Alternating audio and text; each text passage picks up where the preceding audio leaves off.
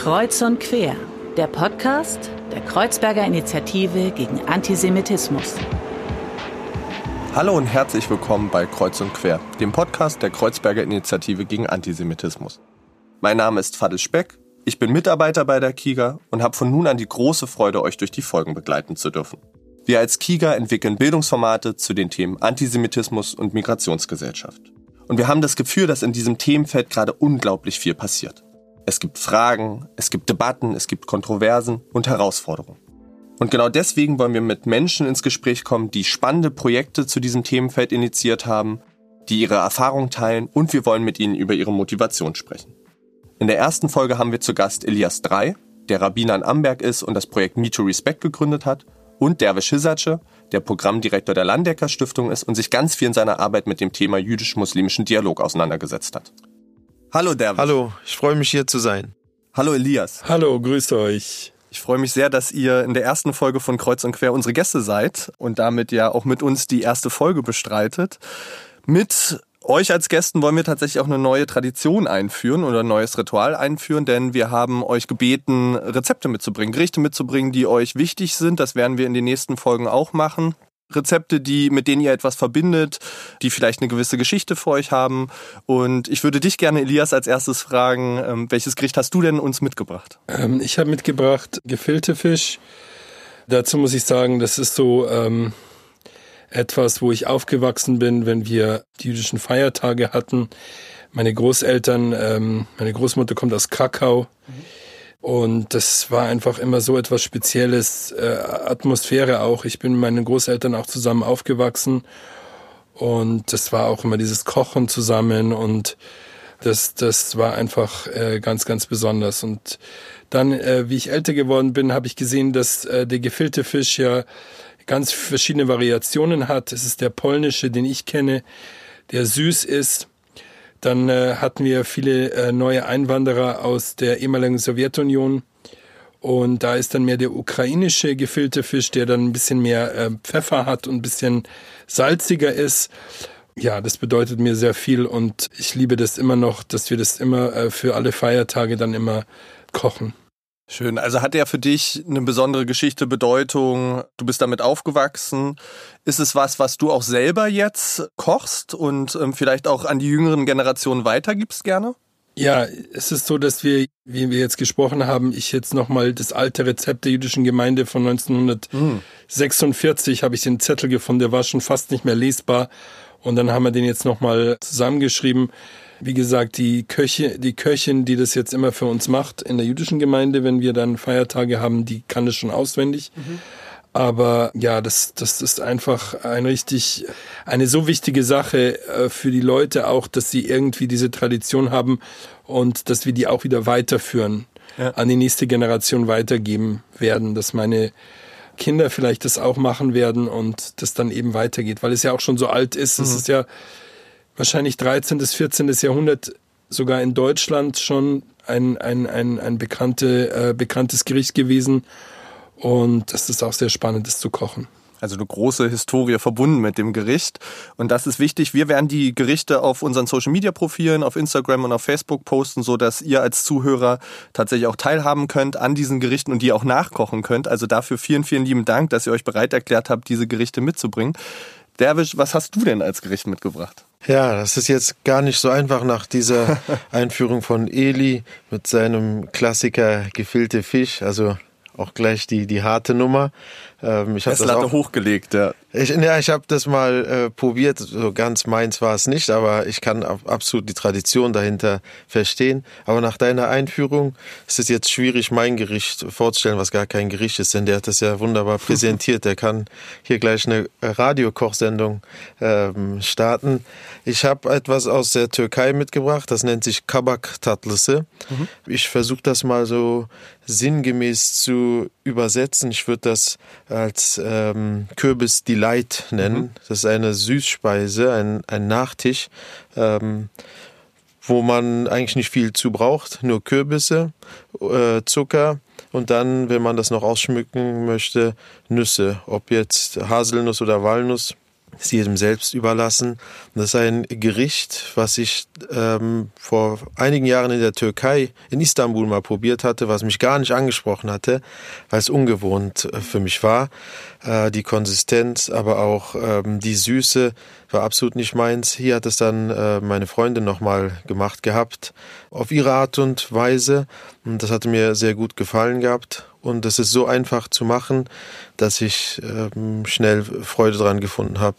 Denn man braucht dazu nur Kürbisse, die muss man klein schneiden und je nachdem entweder kochen ähm, in, in einem großen Kochtopf oder äh, so ein bisschen etwas kleiner geschnitten für einen Ofen ähm, zubereiten ein Glas Zucker, ja, das ist eine Süßspeise oder anderthalb, je nachdem, wie süß man das äh, möchte. Und nach zwei, drei Stunden in den Ofen rein, knapp 40 Minuten mhm. äh, in, in einem vorgeheizten Ofen lassen, rausholen. Kann man auch mit Sesamsoße, mhm. also Tahini oder wie gesagt mit Nüssen noch ausschmücken und dann sich auf der Zunge zergehen lassen, also wirklich schmecken lassen. Und es passt auch jetzt so ein bisschen zu der Jahreszeit. Wir hatten vor kurzem Halloween. Mhm. Alle Eltern kennen das, die mit ihren Kindern so, so, so einen Kürbis zu einem Monster äh, umwandeln. Äh, was macht man mit dem Rest? Ja, äh, das ist Kürbis die große. Frage, äh, dass es nicht weggeschmissen wird, sondern was macht man damit? Und das ist ja dann tatsächlich ein guter Tipp. Plus, die beiden Gerichte ergänzen sich, glaube ich, ganz gut. Wir haben eine schöne Hauptspeise und eine Nachspeise. Das bedeutet, einem großen, fülligen Menü steht nichts im Wege, wenn man das beides zusammenkocht. Ähm, ist, glaube ich, ganz schön. Plus beide ja auch so ein bisschen mit dieser süßen Variante, aber auch eine herzhafte Variante beim gefüllten Fisch und ähm, die Kürbisse passt, glaube ich, ganz gut. Ich würde euch gerne fragen, wie sieht es denn in eurem Alltag aus? Schafft ihr das tatsächlich regelmäßig für euch zu kochen oder seid ihr eher diejenigen, weil ihr so busy seid und, und viel zu tun habt, die eher draußen essen? Ich, ich koche sehr, sehr gerne. Mhm. Ich schaffe es dann ab und zu mal für den Schabbat zu kochen. Das ist dann immer Donnerstagabend. Ich bin meistens zuständig, das, das Hühnchen irgendwie eine neue Kreation zu machen für das Hühnchen, für Freitagabend. Und sonst, ich muss immer kochen, mhm. weil ich ja, hier gibt es nur zwei Restaurants in Berlin und wenn mhm. ich viel unterwegs bin, ich muss immer meinen Kochtopf mitnehmen und meine Sachen mitnehmen, so ich bin es gewohnt, immer, egal wie busy, dann in der Nacht was zu kochen. Ja, bei dir ist es herausfordernd, äh, glaube ich, die Kashrut einzuhalten, also mhm. darauf zu achten, ist das dann auch koscher, weil du mit deinem Kochtopf unterwegs bist. Mhm. Ich achte auch schon auf, auf Speisevorschriften, die aus meiner religiösen Überzeugung heraus da sind. Aber grundsätzlich bin ich kein besonders ähm, talentierter Koch. Also ich koche nicht viel, aber weil ich zwei Kinder habe, die regelmäßig bei mir sind und auf Dauer Pizza und Pommes auch nicht lustig sind, äh, muss ich mir auch äh, Sachen einfallen lassen. Aber Gott sei Dank gibt's ja im Internet allerlei Hilfen dazu. Aber nein, ich bin weder Koch äh, noch ein guter. Wobei die Kinder wahrscheinlich gerne immer Pizza und Fischstäbchen und was weiß ich hätten, äh, wenn sie das, sich das aussuchen dürften. Ihr habt das gerade schon so ein bisschen mitbekommen, ja auch in den Gerichten. Wir haben mit Elias ja einen Rabbiner hier und äh, mit Derbisch jemanden, der, du hattest es gerade erwähnt, Moslem ist. Das ist natürlich nicht das Einzige, was dich ausmacht, aber wir wollen eben heute gerne mit euch über jüdisch-muslimischen Dialog sprechen. Und ihr beide habt euch in eurer Arbeit viel mit diesem Thema auseinandergesetzt, verschiedene Projekte dazu gemacht. Und ich glaube, vielleicht das auch so sagen zu können, das ist auch ein Stück weit so ein Lebensthema für euch euch, Umgang mit Diskriminierung ähm, und Ausgrenzung. Bevor wir dazu kommen, würde ich gerne mit euch nochmal ein, zwei Schritte zurückgehen und ein bisschen mit euch über euren Lebensweg und eure Biografie sprechen, weil da sind mir in der Vorbereitung einige Dinge aufgefallen, die ich total spannend fand und die ich eben gerne mit euch thematisieren möchte. Elias, bei dir habe ich gelesen und das fand ich wirklich, da musste ich schmunzeln und auch ein bisschen lachen in deiner Biografie. Ähm, du bist in Amberg geboren und bist auch in Bayern aufgewachsen. Und da stand ein Satz, der hieß, ein richtiger Bayer. Und das fand ich irgendwie schön, das so, so, so, so zu betonen. Wie war denn die Kindheit für dich in Amberg und wie, inwieweit hat vielleicht auch das Jüdischsein ähm, dort eine Rolle gespielt in deinem Aufwachsen? Es war eine sehr interessante Kindheit.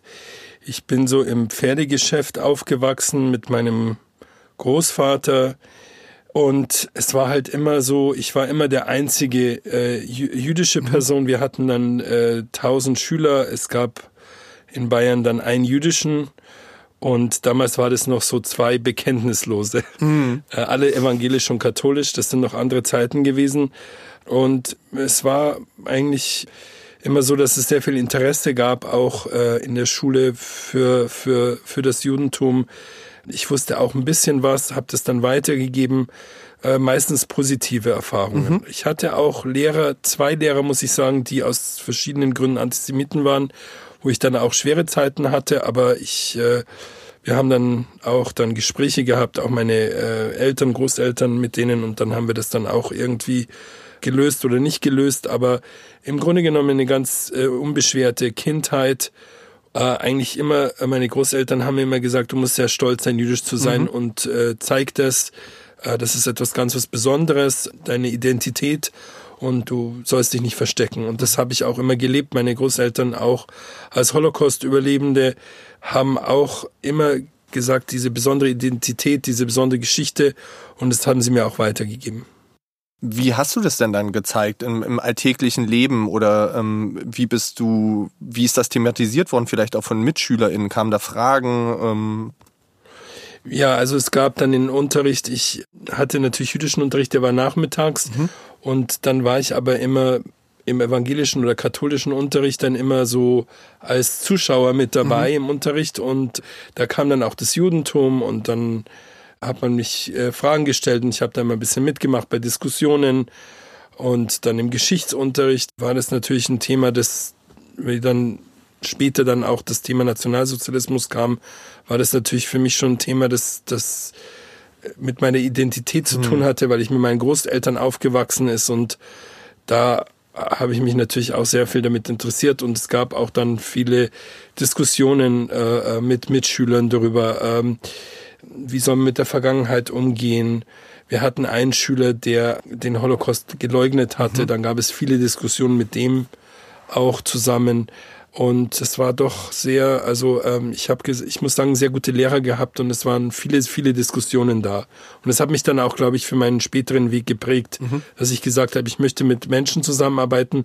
Ich möchte auch irgendwie, dass man eben die Geschichte erinnert, aber nicht deswegen, damit man Schuldige sucht, sondern dass wir schauen können in der Zukunft, dass, dass verschiedene Leute aus, aus, aus ganz verschiedenen Background-Religionen zusammenleben können, friedlich und, und das, das ist so immer mein Bestreben auch gewesen. Also hast du das Gefühl, dass in der Schule damit sensibel und gut umgegangen wurde in, in, in deiner Schulzeit? Ja, muss ich ehrlich sagen. Ich hatte wirklich sehr gute Lehrer und äh, das ist nicht immer der Fall, aber das ja. hatte ich wirklich gehabt und das hat mir auch sehr viel geholfen. Und wir haben dann auch äh, Theaterstücke gemacht die Welle zum Beispiel, mhm. das war auch sehr interessant für mich, äh, äh, dieses Theaterstück, äh, wie Leute sich beeinflussen lassen. Und das hat mich auch geprägt. Und deswegen, ich finde es auch wichtig, dass junge Leute Theater spielen. Ich glaube, dass es sehr viel bringt zur Identitätsbildung. Und nimm das so mit, auch, dass ich meinen Kindern sage, geht in Theater, macht Theater, spielt Theater, drückt euch aus und diese Interaktion mhm. ist unheimlich wichtig. Ich glaube, es ist ja auch total spannend, das so zu erleben und zu erfahren, gerade durch äh, Theater. Ähm, da gibt es ja verschiedene auch Ansätze in Theaterpädagogik, genau damit umzugehen und eben auch so eine Erfahrungswelt und Lebenswelt auch aufzumachen in Theater. Ich würde dich gerne noch eine Sache fragen zu, du hattest gesagt, du warst so einer der wenigen Jüdinnen in der Schule und der Umgebung. Ich bin in Sachsen-Anhalt tatsächlich aufgewachsen und ich war einer der wenigen Schüler mit Migrationshintergrund. Mein Vater ist Libanese und ich musste immer herhalten für alle Diskussionen rund um Nahostkonflikt etc. Und ähm, manchmal hat man sich schon so ein bisschen auch wie so ein Alien gefühlt, weil man irgendwie da auch so Ausgrenzungsmechanismus einfach stattgefunden hat. Wie bist du denn damit umgegangen, dass du so ein Stück weit Repräsentant für eine Gruppe bist in dem Alter, in dem ja vielleicht auch in Pubertät verschiedene andere Dinge einem ja auch wichtig sind? Ja, es ist schon interessant gewesen, immer den Bezug, den man macht, wenn man jüdisch ist, dass man sagt, äh, sagt vielleicht dort drüben in Israel, mhm. bei euch ist gerade ein Konflikt, dass man sagt, ich bin ja, ich bin, ich bin bayerisch. Also mhm. ich habe ja nochmal gesagt, ich fühle mich äh, als Bayer, ich, ich habe, ich muss zugeben, als Kind bin ich immer zum Pferdemarkt gefahren und eines meiner ähm, Sachen, die ich äh, gerne mach, äh, gemacht habe, war Weißwurst mit, äh, mit süßen Senf zu essen und Brezen. Und ich habe mich schon als Bayer gefühlt und ich, ich wusste damals noch gar nicht, was Trainer ist oder Hummus oder Falafel. Das ist dann schon so identitätsmäßig, dass, dass ich sage, ja, ich, äh, bin, bin ein Bayer, ich bin ein Deutscher. Ich wollte, dass die deutsche Nationalmannschaft gewinnt. Hm war erst der FC Nürnberg-Fan. Also ich habe mich hier zu Hause gefühlt und dann aber trotzdem irgendwie gesehen werden, ja, als ein zu erklären den Nahostkonflikt oder warum ist das so, warum gibt es dort diese Probleme. Das fand ich schon auch immer, dass die, die Identität irgendwie dann auch äh, verändert wird und man als was anderes gesehen wird. Mhm. Das ist schon auch eine große Frage. Und äh, es hat mir nochmal gelernt, dass man immer Konflikte auf beiden Seiten sehen sollte. Man sollte, das ist ja auch immer ähm, das Problem, dass man immer den Konflikt von einer Seite sehen sollte. Und mir war es immer wichtig, beide Seiten zu zeigen. Und das war auch mein, ich habe zehn Jahre in Israel gelebt, war mir auch immer wichtig, dass man beide Seiten sieht, kennenlernt und das ist mir dann auch gelungen. Und deswegen sehe ich Sachen auch anders, wie die dann in den Medien manchmal wiedergegeben werden. Also ein Plädoyer für ein differenziertes Bild vielleicht, ähm, gerade was diesen Konflikt angeht.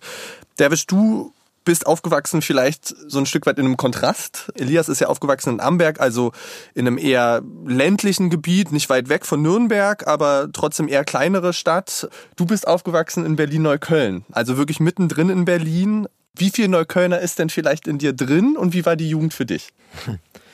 Ja, also ich ähm, wohne jetzt seit drei Jahren in Charlottenburg und davor habe ich rund ähm, zehn Jahre in, in Kreuzberg mhm. gewohnt. Aber meine ersten Jahrzehnte waren in Neukölln wenn man mich heute fragt, wo ich herkomme, so nach dem Motto, wo ich wohne oder wo ich lebe, sage ich immer auch reflexartig Neukölln. Mhm. Also ich bin schon Neuköllner. In meinen Jugendjahren war es so, dass man sich sehr mit dem Bezirk mhm. identifiziert hat. Wedding war zum Beispiel, keine Ahnung, wenn wir West waren, waren sie East, irgendwie sowas, mhm. mhm. äh, ein, ein, ein Gegenpol. Äh, Reinickendorf war nichts, also wurde nicht mal mit aufgezählt, äh, ohne dass ich jetzt Reinickendorf an, äh, zu nahe äh, treten möchte. Also so, so ein äh, Lokalbezug, Kiezbezug, diese genaue Orientierung mit dem Richardplatz, wo ich aufgewachsen bin, ist schon absolut der Fall bei mhm. mir. Mhm.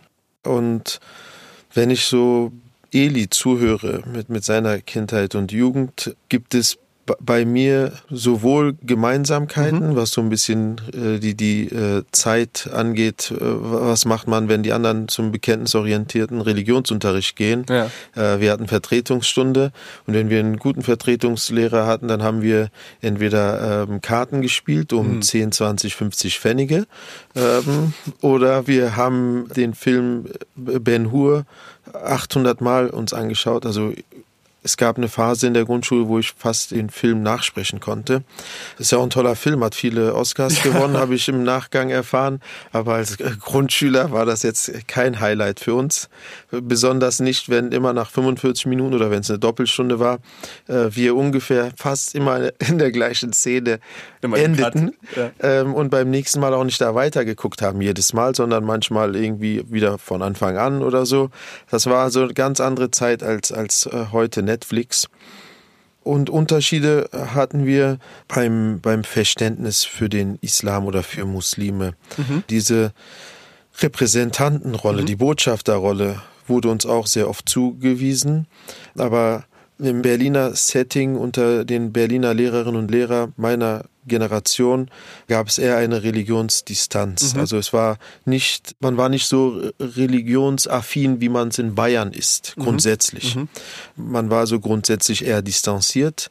Und was den Islam betraf, sogar bis hin zu misstrauisch mhm. und ablehnend. Und das haben wir natürlich gespürt, aber mal mit Witz, mal mit Provokation, sehr oft, ähm, aber auch ähm, mit, mit, mit dem Gefühl, eigentlich so, so ein Duell zu verlieren, verstrichen dann die ähm, Jahre. Und als du von Fußball erzählt hast, ich kann mich noch an die WM 1990 erinnern, mit Ausnahme von Maradona, dem man sich äh, identifiziert hat, der ja auch kürzlich verstorben ist, waren wir eigentlich familiär für die deutsche Nationalmannschaft mhm. und das äh, durchgehend, auch die 90er. Also ich konnte mich mit allen deutschen Fußballern identifizieren. Wahrscheinlich hätte man mich damals wirklich gefragt, Matthäus oder Maradona, könnte ich sogar Matthäus äh, gesagt haben, die Trainer, alle, die dazugehören. Also es war so ein, man war immer irgendwie zweigeteilt, ohne es zu wissen. Mhm. All das, was ich jetzt sage, kann ich erst mit diesem Alter und mit dieser mhm. Erfahrung und auch mit der Expertise, beruflichen Expertise reflektieren. Damals war ich definitiv nicht in der Lage dazu. Also schwierig, ja. Mhm. Neuköllner ja, sogar äh, deutsche Nationalmannschaft. Aber auf der anderen Seite äh, sehr viele Erfahrungen gemacht, wo, wo man doch auch so ein bisschen aufgrund der Zurückweisung, wo immer ähm, verletzt wurde. Hm. Hat dich das auch im positiven Sinne angestachelt und zu dem geführt, was du jetzt machst, diese Zurückweisung oder diese Reibungspunkte? So, solche Fragen äh, werde ich oft gestellt. Wenn ich genau dazu mir Gedanken mache, komme ich eher auf das Ergebnis, dass das, was mich zu dem jetzt gemacht hat, was ich jetzt bin oder noch im, im Seinsprozess bin, eher die positiven Erfahrungen mhm. waren. Also die, mhm. die, die erwachsenen Herkunftsdeutschen, mhm. die Interesse an uns hatten, die meine Eltern besucht haben oder ein Lehrer, der mit uns auch außerhalb der Schule mal eine Schneeballschlacht mitgemacht hat äh, auf dem Spielplatz direkt um die Ecke. Diese positiven Einzelbeispiele, das Interesse, ähm, die Neugierde, die Aufmerksamkeit, die mir und auch meinen Freunden oder meiner Familie geschenkt wurden, das hat mich mehr zu dem gemacht, was ich jetzt mhm. bin, als, als diese einzelnen Fälle, die keine Einzelfälle sind, wo es natürlich, wo aufgrund von, von ähm, Verhältnissen und, und Strukturen mehr sind, die haben mich nicht zu dem gemacht, mhm. was ich bin. Ich glaube, das ist auch was, was euch so ein bisschen eint, weil ähm, du, Elias, hattest ja auch, ihr seht das jetzt nicht, aber du sitzt mir gegenüber im ausreichenden Abstand, aber auch mit strahlenden Augen von LehrerInnen erzählt, die eben ähm, sensibel mit Thema Holocaust umgegangen sind, die Diskussionen zugelassen haben. Und bei dir sind es eben auch die positiven Beispiele, die hängen geblieben sind. Und ich glaube, jeder hat ja den einen Lehrer oder die eine Lehrerin, die einen irgendwie hoffentlich unterstützt hat und, und, und, und, und einem äh, Wertschätzung entgegengebracht hat. Und ich glaube, das ist total wichtig, wichtig, dass gerade Kinder und Jugendliche eben diese Wertschätzung erfahren. David, du bist dann tatsächlich, hast dich für den Weg entschieden, Lehrer zu werden und hast in Berlin und Magdeburg ähm, studiert. Was war da so die Motivation hinter zu sagen, ich möchte gerne Lehrer werden? Ist ja ein Beruf, der gesellschaftlich schon auch, wie sagt man, herausfordernd gesehen wird, glaube ich, äh, und möglicherweise nicht auch die Wertschätzung erfährt, die er erfahren sollte. In der Tat ist das ein großes Problem, dass der äh, Lehrerberuf nicht die Wertschätzung, Anerkennung erfährt, äh, das es eigentlich verdient oder verdienen würde. Gleichzeitig haben wir Lehrerinnen und Lehrer auch, glaube ich, äh, einen, unseren Anteil daran, mhm.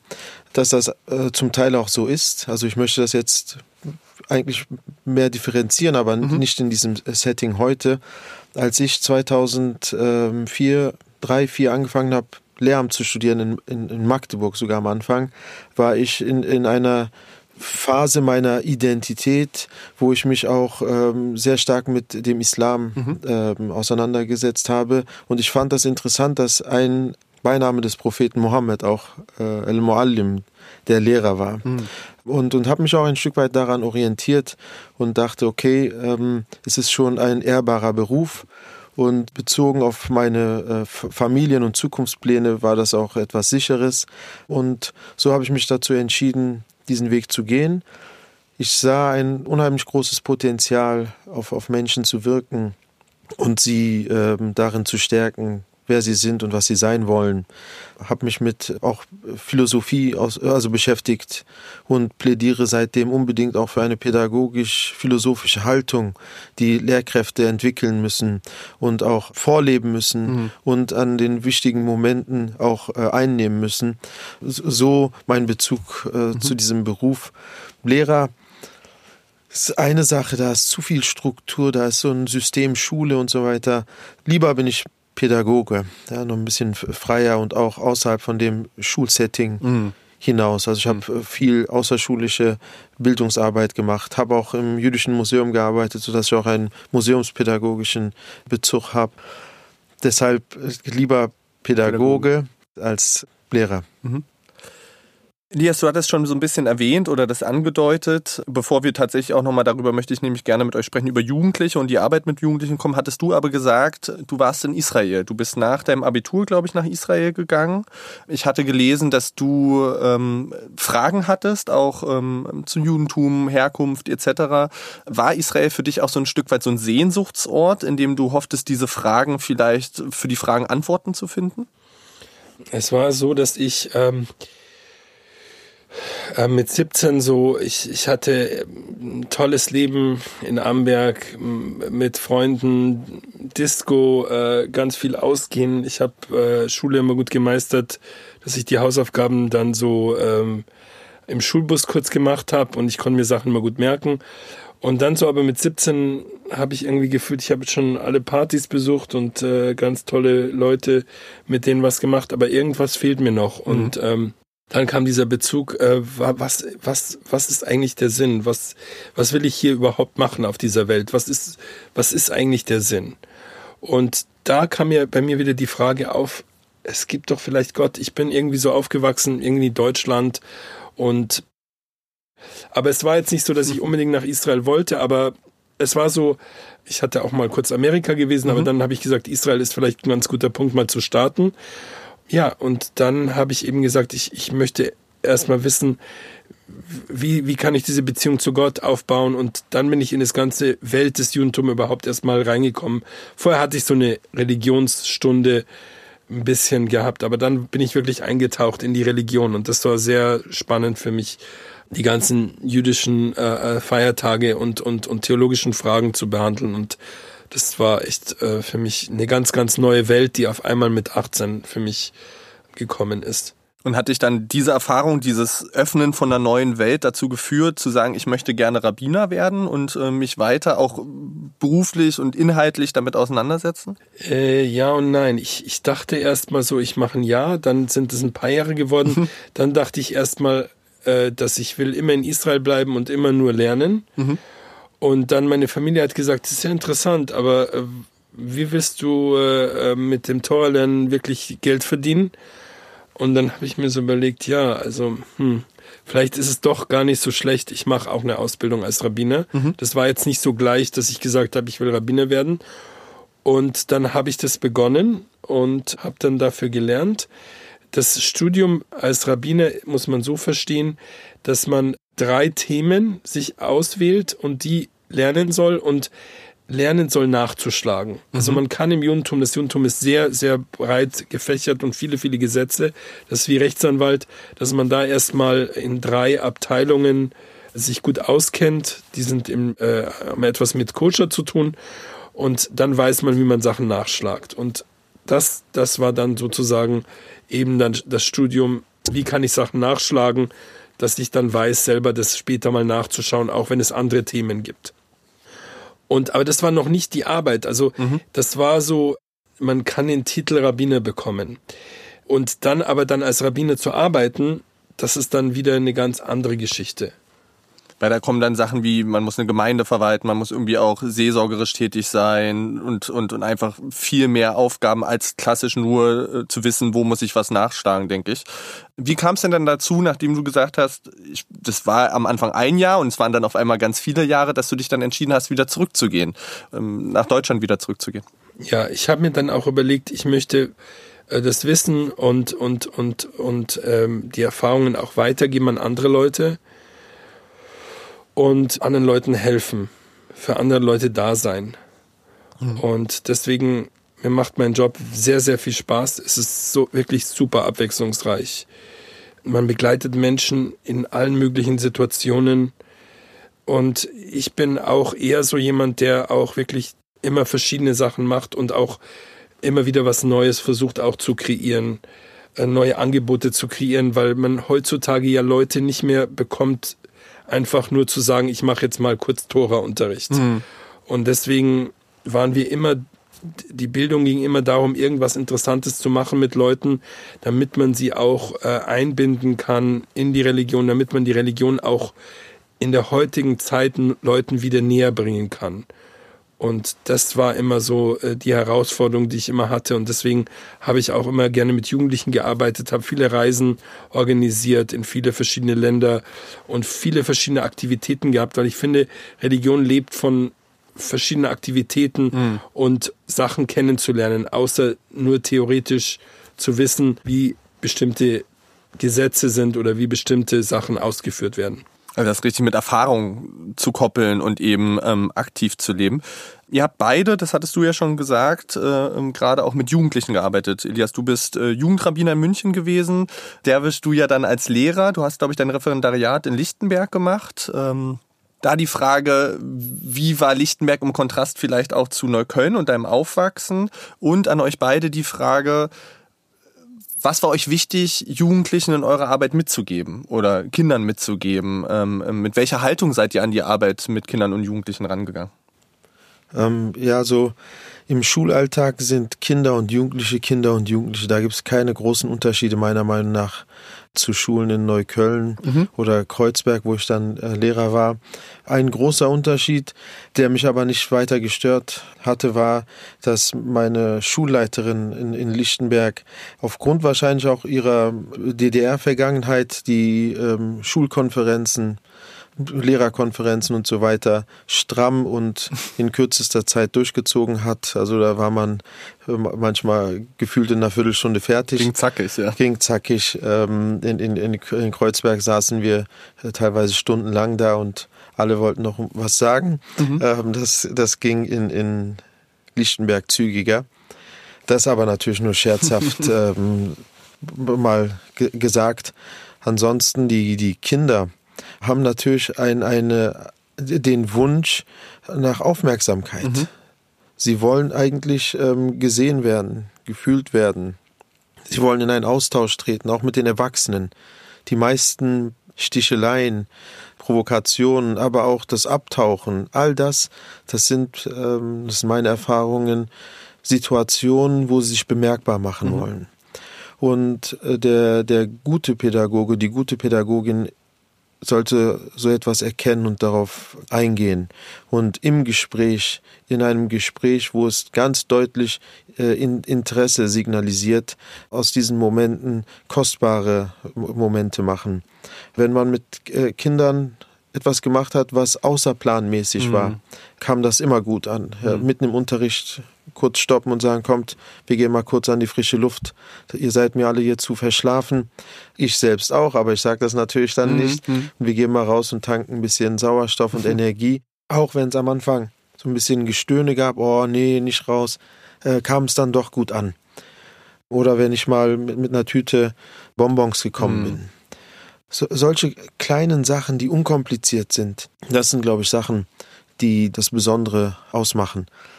Wenn wir solcher äh, Elemente uns mehr bedienen als Lehrerinnen und Lehrer, bin ich mir sicher, dass da auch ein ganz anderes Unterrichten entsteht, äh, ganz andere Beziehungen aufgebaut werden können, wovon alle profitieren. Also die, die Konfliktsituationen in den Klassen reduzieren sich, mhm. Streitereien nehmen ab, herzliche Späße nehmen zu, das Verständnis füreinander nimmt zu. Also ich kann von diesen einfachen Sachen, wofür man auch keine, äh, kein Lehramtsstudium braucht oder eine gesonderte pädagogische Expertise braucht, eigentlich nur profitieren. Deshalb sah ich das Momentum mit den Quereinsteigern auch als eine gute Chance, mhm. dass da mehr Impulse dieser Art kommen. Aber da zeigt sich das, dass die meisten dann doch sich sehr schnell in so einem System Schule mhm. mhm. ein- und unterordnen und da gehen diese Potenziale wiederum flöten. Man muss, man muss auf, auf, auf Kinder zugehen. Man muss sie auf Augenhöhe sehen. Und das bedeutet aber, dass man dann manchmal auf die Knie gehen muss oder sich beugen muss. Ja, mhm. ähm, oder mit einer Kraftanstrengung diese Kinder in die Arme nehmen und hochheben muss. Mhm. Pädagogik funktioniert nur mit dieser Emotion, mhm. wo man Kindern Interesse ähm, deutlich macht und äh, ihnen in die Augen schaut auf Augenhöhe. Und das findet leider nicht so oft statt. Also wirklich zu investieren in Beziehungsarbeit und, und, und, und Kindern und Jugendlichen den Raum zu geben, auch sich zu entfalten und, und, und ihre Lebenswelt zu teilen, ist, glaube ich, das, was dir ganz wichtig ist. Schaffen wir denn das oder krankt da nicht vielleicht auch das System Schule daran, dass es eine ganz enge Taktung gibt, äh, mit engen Lehrplänen, mit, äh, mit, mit großen Klassen, mit wirklich einem System, das ja vollgefropft ist an Sachen? Ähm, wie schaffen wir das, genau diese Elemente von ja auch ein Stück weit Menschlichkeit da besser reinzubringen? Indem wir radikal umdenken. Mhm. Also ähnlich wie auch in, in modernen Betrieben, Startups, man sich Gedanken macht, wie können wir unsere Büroräume jetzt in Pandemiezeiten natürlich ein bisschen schwieriger, wie können wir unsere Büroräume so gestalten, dass man sich hier wohlfühlt, mhm. dass man zusammenkommt und sich austauscht und in einem kreativen Findungsprozess was äh, Gescheites rauskommt oder wo man Ecken hat, wo man sich zurückziehen kann, wo, wo alle so mitmachen können, wie viel sie mitbringen können und mitbringen auch wollen, wo, wo, wo es offene Räume gibt, mhm. wo es kreative Räume gibt, wo man auch eine, eine Fehlerkultur hat und sagt, okay, ja, wenn etwas mal nicht funktioniert, dann gehört das auch dazu. Was mhm. können wir daraus lernen und so weiter. Wir müssen wegkommen von diesem über 100 Jahre alten Bildungsdenken, wo wir sagen, okay, diese Fächer sind wichtig, das müssen wir unseren Kindern und Jugendlichen mitgeben. Nein, das darf auch nicht zu kurz kommen. Mathe ist auch ganz wichtig und ähm, es ist ganz wichtig, dass man auch ähm, im Biologieunterricht diese Themen, also diese Rahmenlehrpläne und so weiter sind ganz, ganz wichtig alle. Und es fällt wahrscheinlich uns Erwachsenen allen schwer, da Sachen auch rauszustreichen. Mhm. Aber wenn man de facto weiß, dass man nach paar Jahren nach der Schulzeit sieben Jahre Französisch äh, vergisst, vier Jahre Latein äh, ver verliert, zehn Jahre Mathe nicht mehr im, im Kopf hat, dann, dann müssen wir umdenken. Wir müssen umdenken und Unterricht so gestalten, Schule so gestalten, dass zeitgemäße Themen nicht zu kurz kommen, das Zwischenmenschliche nicht zu kurz kommt und vor allem das Interesse, die Neugierde, Sachen auszuprobieren, Fehler zu machen und dann aber ähm, in, in, in, aus diesen Prozessen zu, zu lernen und Sachen auch zu schaffen, zu produzieren. Hm. Kreativwerkstätten, Labore, alternative Pädagogik, wie man das alles nennen möchte. Wir, wir brauchen, glaube ich, mehr Wagnis dahingehend, denn sonst halten wir allein auch, auch äh, mit der Zeit auch im digitalen Sinne nicht mit. Da, da hängen wir massiv hinterher. Und damit meine ich nicht nur, dass Kinder und Jugendliche ein, ein iPhone oder ein, mhm. ein, ein Tablet bedienen können, sondern wirklich äh, diesen digitalen Transformationsprozess besser äh, verstehen und verinnerlichen als wir Erwachsene. Ja, also das da, auch vielleicht zu hinterfragen, ne? Wo kommen Quellen her, Nachrichten etc. Ne? Ähm, Elias, du warst ja mehr in der außerschulischen äh, Bildungsarbeit als Jugendrabbiner äh, zugange. Wie hast du denn Jugendliche wahrgenommen? Was bewegt die? Was beschäftigt die? Wie sind die an dich rangetreten? Wie bist du mit ihnen umgegangen? Was war dir da wichtig? Ja, es ist so, dass ich auch Unterricht gemacht mhm. habe und ich allgemein auch sagen will zum Unterricht allgemein, ähm, dass Wertevermittlung mhm. unheimlich mhm. wichtig ist. Und ich, ich hatte mich unheimlich aufgerieben in der Schulzeit darin, dass Schüler immer bewertet worden sind, dass sie so viele Sachen auswendig gelernt haben und die gar nicht verstanden haben und die dann gute Noten bekommen haben. Und ich glaube wirklich, da muss so eine Transformation passieren überhaupt in der Schule, dass andere Sachen wichtiger sind. Äh, wie setze ich mich ein? Wie, wie, wie kann ich Sachen rüberbringen? Wie, wie verhalte ich mich? Und da sehe ich, muss die Transformation noch weiter sich entwickeln. Was ich auch in Unterricht gerne gemacht habe, ist, wir haben zum Beispiel, da fand ich auch so, das hat mich auch bewegt, selber ähm, äh, haben wir ein Projekt gemacht mit der Tafel, dass äh, die Kinder dann mal Essen zusammengestellt haben und dann den Leuten das Essen dann gegeben haben äh, und, und geliefert haben. Oder wir waren dann mal eine Reise, eine Bildungsreise nach Israel und dann äh, haben wir so Essen zusammengepackt, Nudeln zusammengepackt und die haben das dann verpackt und es wurde dann an arme Leute verschickt. Also irgendwie drüber nachzudenken, irgendwas Aktives zu machen. Und das ist unheimlich wichtig. Und es ist gar nicht so die Anzahl, sondern manchmal die Qualität von mhm. ganz besonderen Sachen, die unheimlich helfen. Noch ein Beispiel will ich geben ist, dass wir so äh, jemanden Filmemacher genommen hat und der so Kurzfilme gezeigt haben und wir dann mit ihm diskutiert haben. Also dass man immer wieder die die Schüler auch in Diskussionen bringt und Fragen stellt und das beurteilt mehr als dass ich jetzt beurteile, wie viele, ob sie 20 Namen, die ich jetzt aufgegeben habe in dem Test, alle auswendig gelernt haben, aber dann nächste Woche gar nicht mehr wissen, was sie da gemacht haben. Also das, das, das finde ich ist Teil der Bewertung. Das muss irgendwie noch mehr, finde ich, im Unterricht, äh, äh, in dem modernen Unterricht, der in der Zukunft äh, stattfinden sollte, müsste der einen größeren Stellenwert haben. Und wir sehen ja in der Gesellschaft, Wir sehen so viele Leute, die Verschwörungstheorien folgen, die, die sich nicht mehr mit der äh, Demokratie identifizieren. Und deswegen sehe ich, wir müssen diesen Weg weitergehen. Wir müssen daran arbeiten, dass, dass Leute eben sich mehr miteinander damit auseinandersetzen. Irgendwie muss es ja so sein, dass viele Leute irgendwie in, in dieser Art und Weise, wie Sachen unterrichtet worden sind, nicht diese Werte mitbekommen haben. Und da glaube ich, die Schule an sich muss sich weiterentwickeln und mhm. schnell entwickeln. Und ich glaube, da muss noch ein Schub kommen und ich hoffe, dass der kommt, weil er wichtig ist, damit wir hier auch weiter ähm, die Demokratie stärken können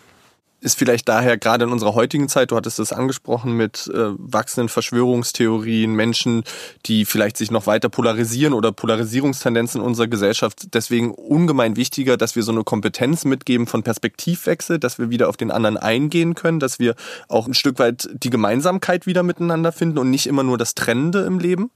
Ja, also ein Fokus auf Gemeinsamkeiten ist immer gut, denn das ist ja das Ziel das, das Miteinander. Also auch äh, unser Bemühen für Dialog mhm. oder gegen Antisemitismus oder antimuslimischen Rassismus ist ja nicht nur, weil wir hier irgendein besessenes Interesse daran haben, Antisemitismus zu bekämpfen, sondern wir wollen eigentlich Antisemitismus aus der Welt schaffen, damit Jüdinnen und Juden in Sicherheit und in Freude und in Erfüllung hier selbstverständlich mhm. mit anderen leben können, ohne dass sie zu anderen werden. Also ich bin für einen jüdisch-muslimischen Dialog zum Beispiel, weil ich möchte, dass das selbstverständlich und Normalität ist, dass man sich besucht und äh, sich äh, gegenseitig auch bekocht oder beim Umzug hilft.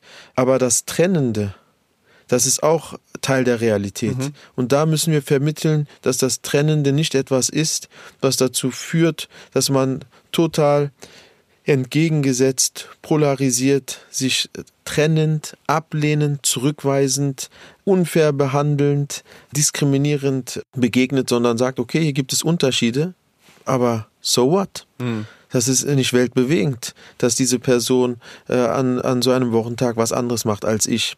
Oder dass diese Person ähm, noch eine andere weite, äh, weitere Sprache spricht als ich.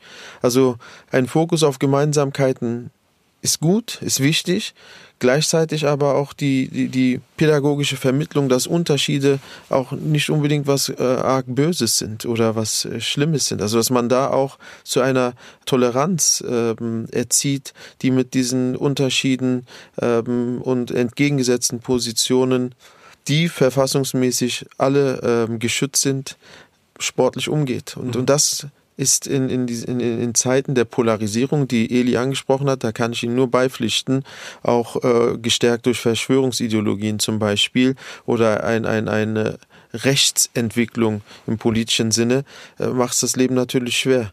Im Kontext Schule wird es besonders herausfordernd, wenn Lehrerinnen und Lehrer Teil des Problems sind, mhm. wobei sie eigentlich äh, per Definition hier möglichst neutral zu diesen ähm, Vermittlerrolle vielleicht innehaben, ne?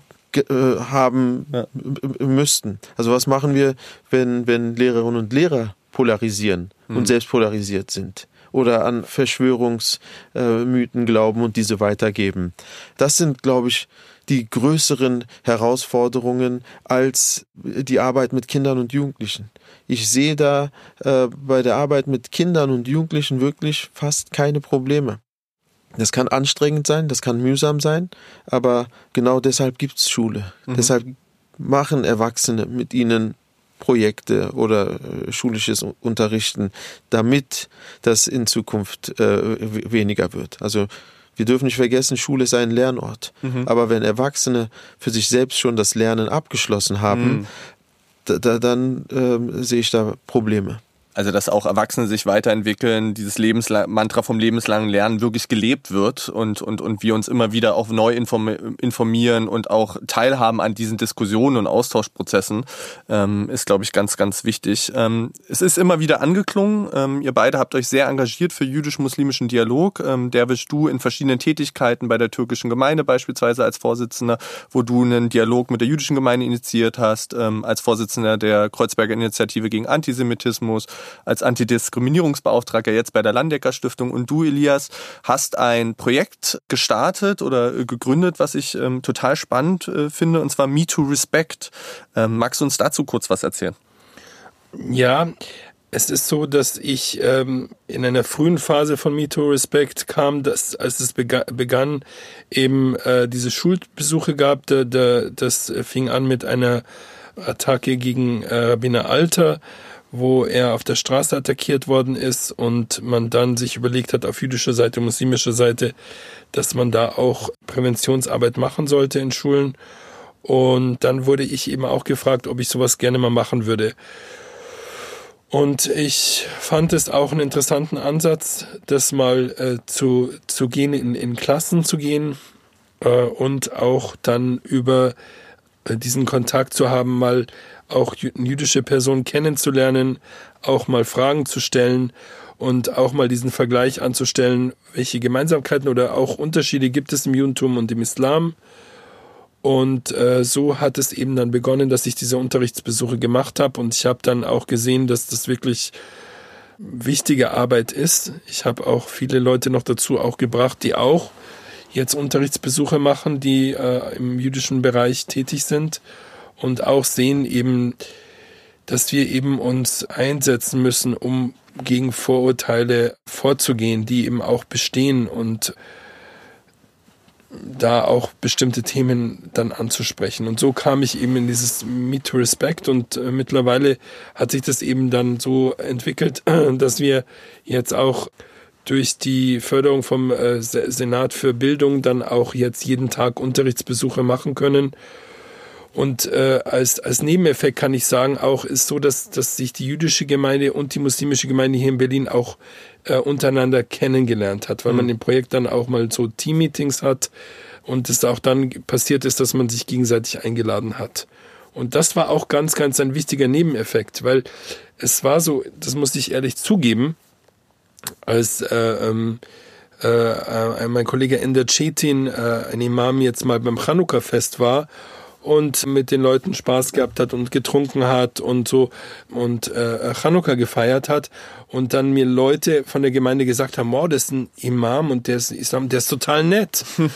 und ähm, ich sagte, ja, ja, der ist super nett und so, aber man hat keinen Kontakt und das ja. ist dann diese Communities sind so geschlossen und es bestehen Vorurteile auf beiden Seiten, ja. Und dadurch, dass man mal jemand getroffen hat und mit dem ein Witzchen gemacht hat und so ändert sich so diese Einstellung. Das ist ein Nebeneffekt davon und deswegen sehe ich auch das ganz wichtig an. Und ich möchte nochmal einen Punkt von Derwisch nochmal aufgreifen, auch Lehrer. Äh, das Thema Lehrer sehe ich auch ein groß, groß mhm. wichtiger Aspekt an. Ich durfte in verschiedenen Bundesländern äh, auch äh, Lehrerfortbildungen machen.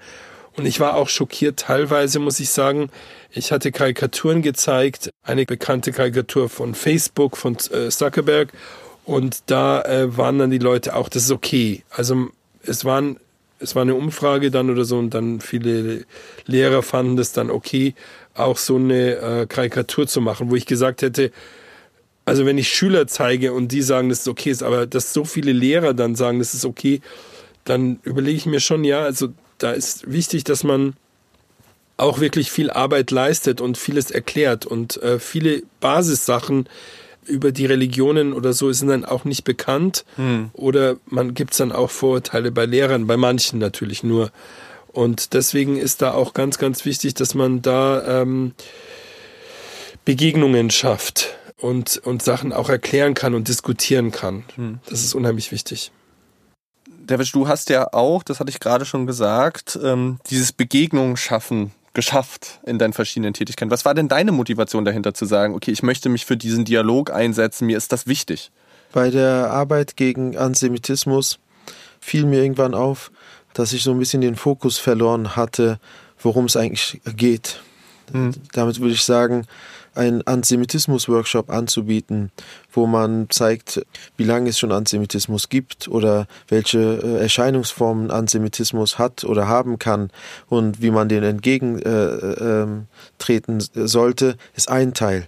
Aber der andere Teil ist, wir haben hier Jüdinnen und Juden, die in Berlin in Deutschland leben und zwar total selbstverständlich. Mhm und dass es wichtig ist, dass man auch über diese, dass man diese Selbstverständlichkeit zeigt. Deshalb zum Beispiel das Projekt Lechaim, wo ähm, wir über ein Ausstellungsformat, äh, ein Videoformat versuchen, jüdisches Leben sichtbar zu machen, wo Jüdinnen und Juden zu Wort kommen und über sich, über Fragen der Identität, über den Alltag, über Heimat sprechen. Darum geht's. Ich engagiere mich gegen Antisemitismus, damit jüdisches Leben, jüdische Vielfalt selbstverständlich mhm. sichtbar äh, und akzeptiert und anerkannt äh, hier ähm, existieren können. Über Begegnungen ähm, habe ich festgestellt, kann man diesen Weg sehr oft äh, verkürzen. Das, was Eli beschrieben hat mit dem Imam, der dann zu einer Chanukka-Feier kommt. Mhm. Er hat sich ja nicht selbst eingeladen. Mhm die Gemeinde bekommt schon mit, ah, das ist unser Rabbiner, mhm. der versteht sich mit dem gut, also kann er gar nicht so schlimm und böse sein. Ah, jetzt erleben wir ihn auch ähm, als ganz normal. Also noch einmal Bestätigung, also kann es gar nicht sein. Ich muss also, wenn ich andere Bilder im Kopf habe, diese mhm. jetzt hinterfragen. Ich muss mich nicht mit irgendwelchen Imamen auseinandersetzen, sondern auch mit Bildern, die ich im Kopf habe, über Imame. Mhm. Und das ist eine sehr, sehr fruchtbare, wertvolle Methode und gleichzeitig ist diese Methode auch das Ziel. Mhm. Deshalb diese Verkürzung im, im, im, im, im Weg. Denn genau das wollen wir. Wir wollen, dass Imame Chanukka-Feiern besuchen. Wir wollen, dass Rabbiner an einem Zuckerfest teilnehmen oder am, am Fasten brechen. Und wir wollen, dass außerhalb dieser Rahmen Chanukka, Ramadan im ganz normalen Alltag. Mhm. Morgens, bevor man auf die Arbeit geht, ich fahre bei dir vorbei, hast du Zeit, wollen wir schnell einen Kaffee trinken? Äh, wie geht's den Pferden von deinem Onkel in, in, äh, im Süden? Dass man das schafft. Ja. Darum geht's. So eine mir, Natürlichkeit im Zusammenleben. Ab, ja, total. Mir, mhm. mir, mir, mir geht's eigentlich um nichts anderes als diese Natürlichkeit. Mhm. Und dazu braucht man manchmal Workshops und Fortbildungen, also auch strukturelle äh, Herangehensweisen. Aber ich bin jemand, der an, an den Dialog glaubt, an das Gespräch glaubt, an diese Begegnung glaubt. Mhm. Schaut einfach diese Runde. Wir sind jetzt im Gespräch anderswo als zu Beginn. Ja. Und vor ein paar Stunden kannten wir uns in dieser Konstellation gar nicht. Also die, die, die, die Macht des Gesprächs, des äh, Zuhörens, aufeinander eingehens sollte nicht unterschätzt werden. Und äh, wenn man das erweitern kann durch gemeinsames äh, Essen, durch gemeinsames Tanzen oder durch gemeinsames äh, die, äh, das Auto äh, in die Werkstatt fahren, was will man mehr? Also ich habe mhm. das auch von meinen Eltern so vorgelebt bekommen, die mhm. in Neukölln einfach mit ihren Nachbarn aus dem ehemaligen Jugoslawien oder aus Griechenland einfach den Dialog gesucht haben, gefragt haben, wie es einem geht, äh, ob man auch ähm, den Auberginenauflauf aus der Heimat kennt. So und so und so äh, sind daraus Freundschaften entstanden, die auch heute noch ge geführt werden. Was gibt's Schöneres als das in einem sehr begrenzten Leben, was man hat? Mhm. Ihr seid ja jetzt beide Mitglieder bei der Stiftung EVZ in der Jury. Du hattest, Elias, äh, im letzten Jahr den Preis mit Me to the Respect gewonnen, des Jüdisch äh, Muslim Solidarity Awards. Wenn ihr jetzt nun auf Projekte, aber auch auf die Gesellschaft schaut, wo sind denn da aber vielleicht die Chancen für so einen Dialog? Was kann das für die Gesellschaft bewirken, wenn Jüdinnen und Musliminnen gemeinsam ins Gespräch kommen, ähm, gemeinsam einen Dialog, sagen wir mal auch in so eine Tradition vielleicht auch umwandeln, in ein Miteinander umwandeln? Und wo sind vielleicht aber auch Grenzen für so einen Dialog? Wo kann es nicht funktionieren? Also hier ist es wichtig zu wissen, dass in den letzten Jahren einige rechte Organisationen und mhm. Parteien auch versucht haben, diese Communities gegeneinander auszuspielen. Mhm. Mit dem Dialog mit dem Schaffen von Bündnissen und Allianzen an dieser äh, Flanke stoppt man diese Entwicklung, dass man gegeneinander ausgespielt wird. Dass man sagt, stopp mal, das äh, Spiel, was ihr hier treibt, das haben wir durchschaut und ähm, das lassen wir nicht zu. Denn man hat versucht darzustellen, dass Antisemitismus vor allem ein muslimisches mhm. Problem sei, mhm. zum Beispiel. Oder auf der anderen äh, äh, Seite hat man aber immer wieder trotzdem antisemitische Stereotype laufen lassen und äh, die, die Nummer, dass man Garant jüdischen Lebens hier in Deutschland äh, sei, flog dann auch schnell auf. Und Jüdisch-muslimische Allianzen können hier signalisieren, dieses Gegeneinander ausspielen lassen wir nicht zu. Und wir wollen auch ein Zeichen dagegen setzen, äh, gegen die Vorstellung, äh, Juden und Muslime können gar nicht miteinander. Ja, und da äh, leben wir es vor, auch dieses Bild muss hinterfragt werden. Weil das ist schon so, also, dass einem ja so suggeriert wird, da ist so eine ewige Feindschaft, da prallt irgendwie was aufeinander ähm, und ähm, das geht nicht zusammen. Woran liegt das, dass man so dieses Bild vielleicht auch hat, ähm, vielleicht auch dieses Stereotyp, dass das nicht zusammengeht? Ein Satz, fairerweise muss man hier auch sagen, dass dieses Bild auch in den Community selbst vorhanden ist. Mhm. Es ist also nicht nur so, dass die nicht-jüdische, nicht-muslimische Mehrheitsgesellschaft hier so eine Vorstellung dass es hat, von außen kommt, ja. sondern auch äh, Jüdinnen und Juden äh, selbst oder äh, Muslime selbst haben die Vorstellung, ah, wir können eigentlich mit den äh, anderen gar nicht. Und wenn man so fragt, warum, dann kommen manchmal so ähm, schräge äh, Vorstellungen rüber mit wenig Substanz. Das kann man aber schnell eigentlich aushebeln. Und die, die, die, die starke Sichtbarkeit einer Allianz nach außen wirkt dann auch in die eigenen mhm. Communities mhm. hinein. Also es hat auf jeden Fall Synergieeffekte. Mhm. Ja. Ich bin ja sehr ein ziemlich also offen. Ich, ich hatte auch äh, in meiner Jugend äh, viele türkische Freunde und so. Und trotzdem immer wieder ähm, war es dann so, dass ich doch wieder wieder eine Begegnung hatte nach ein paar Jahren, auch mit der Community. Äh, ich hatte dann mal ein Treffen der Religion in Amberg und dann war eine total nette türkische Gemeinde, wo ich dann auch wieder sage, ja, man hat immer so eine Art Vorstellung manchmal selber in sich und äh, durch die Begegnung kann man das dann wieder auflösen. Und das, das ist eben dann die Möglichkeit. Und mir ist es auch ganz, ganz wichtig, immer zu sagen, alle Minderheiten müssen da zusammenarbeiten. Mhm. Und man muss immer sehen, dass wenn wir irgendwas hier in Deutschland machen, um was zu bekämpfen, dann darf es nicht sein für eine Gruppe und ausspielen die andere Gruppe. Deswegen ist es mir immer unheimlich wichtig, wenn man ein Zeichen setzen will, dass die Gesellschaft zusammen ist, dann muss es sein für Juden, dann muss es sein für Muslime, dann muss es sein für Sinti und Roma. Das muss immer gleichmäßig gemacht werden. Man darf dann auch nicht so immer jemanden auswählen. Und das ist auch ein Problem, das wir hier in Deutschland haben. Und deswegen finde ich das ganz, ganz wichtig, dass man da auch Allianzen bildet und dann auch, wenn was passiert, dann auch gleich miteinander sprechen kann und auch zeigen kann.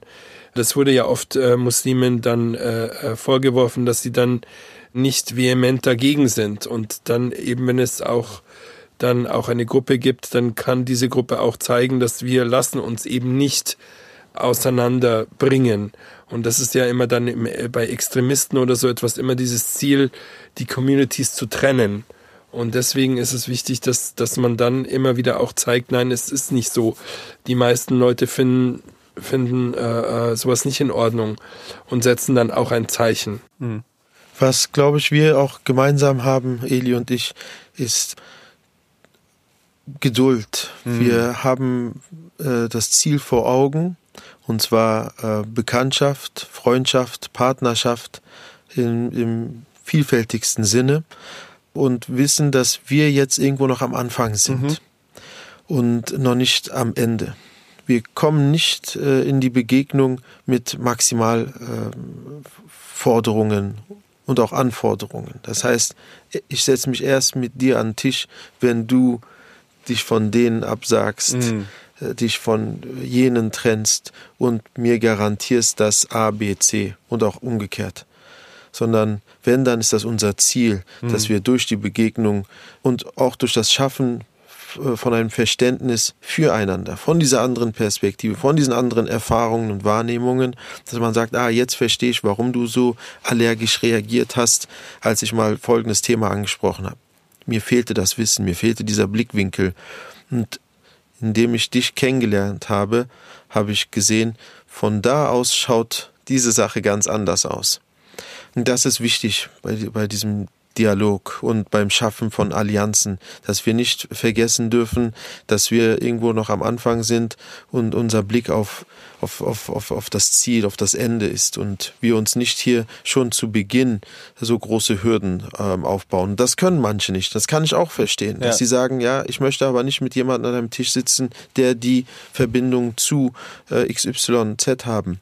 Aber da muss man schauen, was sind das für Verbindungen? Mhm. Und wie schaffe ich es, dass diese Person diese Verbindungen, wenn sie denn überhaupt da sind, kritisch mal überprüft mhm. und sich vielleicht auch von diesen Verbindungen löst, weil diese Verbindungen lose sind und in, ins vielleicht irgendwo ins Hörensagen sind oder so. Richtig. Ja. Und mir ist es jetzt eigentlich viel wichtiger, die Freundschaft zu dir, als dass ich irgendeine äh, einen komischen Bezug zu zu der Türkei habe oder mhm. sonst was, was ich kaum mehr Besuche, auch aufgrund äh, von, von Entwicklungen dort oder so.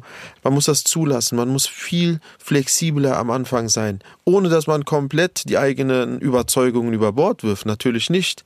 Aber sonst würde, ohne dass es hier einen Krieg gibt, ja, mhm. sonst würde Frieden nie zustande kommen. Mhm. Man muss bei solchen Sachen über den Schatten springen können. Also fängt es eigentlich der Dialog bei einem selber an, dass man sich selber hinterfragt, welche Stereotype habe ich vielleicht und vielleicht was weiß ich gar nicht oder wo fehlt mir das Wissen? Ganz, ganz wichtig. Also man, man muss immer sehen, dass man immer wieder was Neues lernen kann. Für mich ist es sehr interessant äh, zu sehen, auch die Communities in, ähm, in äh, Nordafrika zu sehen, äh, Marokko, Algerien, die jüdischen Geschichten, Geschichte dieser Dialog zwischen Muslimen und Juden damals wieder geklappt hat in bestimmten äh, äh, ähm, Epochen, wie er vielleicht auch wieder wieder dann gescheitert ist, weil sich dann Sachen verändert haben. Und das ist ein Lernprozess, wo ich immer sagen muss, ich, ich lerne immer weiter dazu und lerne immer wieder äh, neue Aspekte kennen über Dialog, über Verständnis und das ist nicht nur jetzt etwas, das jetzt entstanden ist, dass es jetzt Dialog gibt. Dieser Dialog ist auch schon sehr alt und man muss auch mal zugeben, dass es äh, Epochen gab, gehen wir ins 11., 12. Jahrhundert, wo eigentlich der jüdisch-muslimische Dialog viel weiter war, mhm. als der jüdisch-christliche Dialog jemals war. Und es da viel mehr Punkte gab, wo man sich da auch getroffen hat. Und das ist auch sehr, sehr interessant. Also da auch wieder zu gucken, welche Gemeinsamkeiten gibt es, welche Historie gibt es vielleicht und da auch immer wieder dran zu erinnern, dass es ja eigentlich Verbindungspunkte gibt und dass wir die eben wieder aufgreifen und knüpfen und, und, und, und schauen, dass wir immer wieder ins Gespräch kommen, ist, glaube ich, das, wofür ihr beide ja auch einsteht.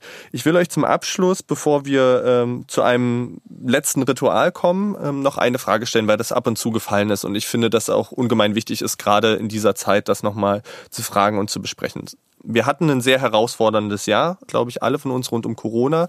Gleichzeitig ist in diesem Jahr, aber auch schon in den Jahren davor, sind rechte Parteien, rechte Bewegungen erstarkt und nehmen immer mehr Raum auch im gesellschaftlichen Diskurs ein. Wie nehmt ihr das wahr? Ähm, welche Emotionen verbindet ihr damit, wenn ihr auf einmal wieder Reden, die finde ich sehr grenzwertig sind, im Bundestag hört? Wie geht's euch damit? Ich sehe ähm, Geschichte kann sich auch wiederholen. Und äh, es macht mir schon teilweise Angst, gerade wie bestimmte Parteien dann in den letzten Jahren auch sehr, sehr erfolgreich waren, wie bestimmte äh, äh, Stimmung gemacht worden ist, erfolgreich. Und wie auch viele Leute in, in der Gesellschaft in der Mitte begonnen haben, irgendwie nach rechts zu wandern und es äh, macht mir schon Angst, weil wir nicht davon ausgehen können, dass äh, wir so eine starke Demokratie haben, die unerschütterbar ist. Mhm. Deswegen ist es ganz, ganz wichtig, dass, dass, dass man hier äh, weiter dran arbeitet, dass man weiter viel Diskussionen führt, auch mit Menschen, viel drüber spricht und dann auch diese Argumente auch zeigt, dass diese Argumente teilweise, die ja keine Argumente sind, die einfach nur Populismus ist, dann auch aufzeigt, äh, wo da die Fehler sind. Hm. Und da ist auch der Journalismus gefragt, Kante zu zeigen und dann auch zu sagen, wenn Sachen nicht stimmen, Fakten verdreht werden, dass man es dann auch anspricht und eine klare Linie mhm. äh, aufzeigt. Mhm. Also ich verfolge das auch äh, mit größter Sorge. Mm, die Wehrhaftigkeit der Demokratie ist äh, natürlich äh, in, in Frage zu stellen. In den USA haben wir es gesehen, die älteste und stärkste Demokratie der Welt wie schnell sich da ganze Strukturen auch auf institutioneller Ebene verändern können. Und zwar massiv, ist mehr als besorgniserregend. Und hier ist das so, dass natürlich nichts auf Dauer ist, das wissen mhm. wir. Das also nur ein Hiltibohrer ist wahrscheinlich äh, un, äh, äh, erschütterlich. Ansonsten mu muss man an allem arbeiten und zwar dauerhaft und sehr, sehr stark, also nicht halbherzig. Und Demokratie ist so etwas, mhm. dass das äh, nichts Garantiertes und Geschenktes und Selbstlaufendes ist, mhm. dass das sehr schnell abgebaut werden kann und dieser Abbau dann sehr schnell ganz böse Folgen haben kann. Das äh, kann sich äh, jeder Mensch mit äh, gesundem Verstand vorstellen, auch mit ein bisschen Geschichtsbewusstsein. Ob sich das dann genauso alles abspielt wie in der Vergangenheit irgendwo auch, das ist eine andere Frage. Aber dass es böse, hochproblematische Folgen haben kann, das können sich die meisten vorstellen. Ich habe mir vor ein paar Monaten mal die Frage gestellt, ob ein Auswandern in die Türkei, in die Heimat meiner Eltern, eine Option für mich ist, weil ich da der türkisch-sunnitischen Mehrheit zugehörig mhm. wäre, aufgrund meiner Wurzeln. Dann dachte ich mir, also dann verlasse ich ein Land aufgrund von Kritik an eine Mehrheitsgesellschaft, die, die es nicht schafft, ihre Minderheiten zu schützen, mhm. um dann dort Teil einer anderen Mehrheitsgesellschaft zu werden, die auch Probleme mit ihren Minderheiten hat. Und habe mich da ertappt gefühlt und natürlich sofort wieder äh, im, im Gedanken eine Kurskorrektur betrieben. Aber diese Entwicklungen sind hochproblematisch und wahrscheinlich haben wir auch schon einen Stand Punkt erreicht, wo, von wo es auch nicht mehr zurückgeht. Mhm. Die Sache ist, schaffen wir es äh, auf, auf, auf diesem Niveau zu halten oder wird es in dieser Schnelligkeit sich weiter so mhm. schlecht entwickeln? Und äh, wie reagieren wir auf so eine Frage in drei oder sieben Jahren? Da möchte ich gar nicht in die Zukunft mhm. schauen im Moment. Ich glaube, vielleicht ist das ganz passend, was du gesagt hast. Demokratie ist nichts Gegebenes. Wir müssen dafür arbeiten und das ist keine Einbahnstraße, sondern wir müssen als Bürgerinnen und Bürger auch Demokratie verteidigen und was für sie tun. Und ich finde, ihr seid zwei unglaublich tolle Beispiele, die über Dialog, die über Perspektivwechsel, über ihr verschiedenes Engagement, ähm, das verschiedene Communities zusammenbringt, eben dafür eine ganz, ganz tolle Arbeit und tolle Beitrag leistet. Und ich finde, das stimmt mich total hoffnungsvoll, äh, nachdem ich mit euch äh, reden durfte, dass das Menschen auf dem Schirm haben, dass eben Dialog und Perspektivwechsel und Austausch was unglaublich Wichtiges ist und nur so man wirkliches Miteinander in Gesellschaft schafft und auch vielleicht eine Vision für Gesellschaft, die miteinander funktioniert, eben gestalten kann. Zum Abschluss möchte ich gerne mit euch eine kleine Schnellfragerunde machen. Also bitte wirklich um kurze Antworten und wirklich Sachen, die euch direkt assoziativ in den Kopf kommen. Was sind denn für euch die schönsten Geschenke, die ihr jemals bekommen habt? Also von meinen Kindern irgendwelche gemalten Bilder, sei es auch eine Ente, die nicht wirklich aussieht wie eine Ente. Mhm. Meine Tochter hat mir ein äh, Getöp äh, gemalt, einen, ähm, eine Tasse für, für den, für, fürs Frühstück. Und das ist äh, das schönste Geschenk. Elias, Amberg oder Berlin? Ähm, ich bin äh, Exil-Bayer. Okay. Derwisch, Lehrer oder Fußballstar? Fußballstar. Wenn wir uns in zehn Jahren nochmal wieder treffen würden und noch ein Gespräch machen würden, ähm, wie hat sich die Welt verändert? Was würdet ihr euch wünschen? Sie ist auf jeden Fall friedlicher geworden und viel mehr lächelnde Gesichter und auf den sozialen Medien mehr Katzen, die irgendwie was Süßes tun, als irgendein äh, ein schräges, hasserfülltes Zeug. Also mehr Memes in unserer Gesellschaft. mehr Begegnungen zwischen Leute, die sich normal nicht treffen und äh, mehr Shalom, Salam, Friede auf der Welt. Letzte Frage. Was macht ihr als erstes nach der Aufnahme jetzt? Wahrscheinlich trinken wir erstmal einen Kaffee, oder? Ich ja, ich, ich äh, trinke einen Kaffee und äh, habe Ende auch jetzt zum Essen eingeladen. Und äh, heute noch ähm, geht's bei mir mit der Torrolle weiter. Ein paar Aufnahmen im Bundestag. Also busy, busy. Dann möchte ich mich ganz, ganz herzlich bei euch bedanken. Vielen lieben Dank für wirklich diesen schönen Einblick in eure Lebenswege, aber auch in die Arbeit, die ihr macht, die so unglaublich wichtig ist. Ich fand es wirklich total bereichernd und freue mich sehr, dass ihr unsere ersten beiden Gäste wart. Ich bedanke mich fürs Zuhören. Wir werden diesen Podcast von nun an regelmäßig machen, alle zwei Wochen. Und wir freuen uns, wenn ihr weiter mit dabei seid und euch, Elias und Derwisch, vielen, vielen lieben Dank. Ja, vielen Dank und viele spannende Gäste. Dankeschön, Dankeschön. Danke, ich freue mich sehr, dass ich da mitmachen durfte.